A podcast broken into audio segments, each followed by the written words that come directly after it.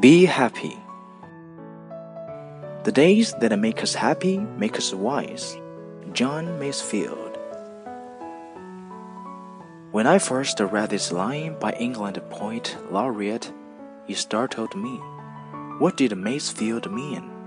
Without thinking about it much, I had always assumed that the opposite was true, but his sober assurance was arresting. I could not forget it.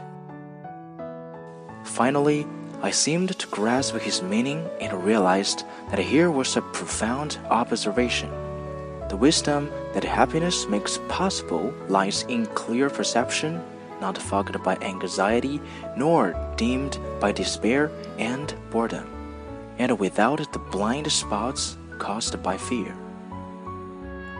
Active happiness, not mere satisfaction or contentment, often comes suddenly like an April shower or the unfolding of a bud. Then you discover what kind of wisdom has accompanied it. The grass is greener, bird songs are sweeter, the shortcomings of your friends are more understandable and more forgivable. Happiness is like a pair of ice glasses, correcting your spiritual vision. Nor are the insights of happiness limited to what is near around you.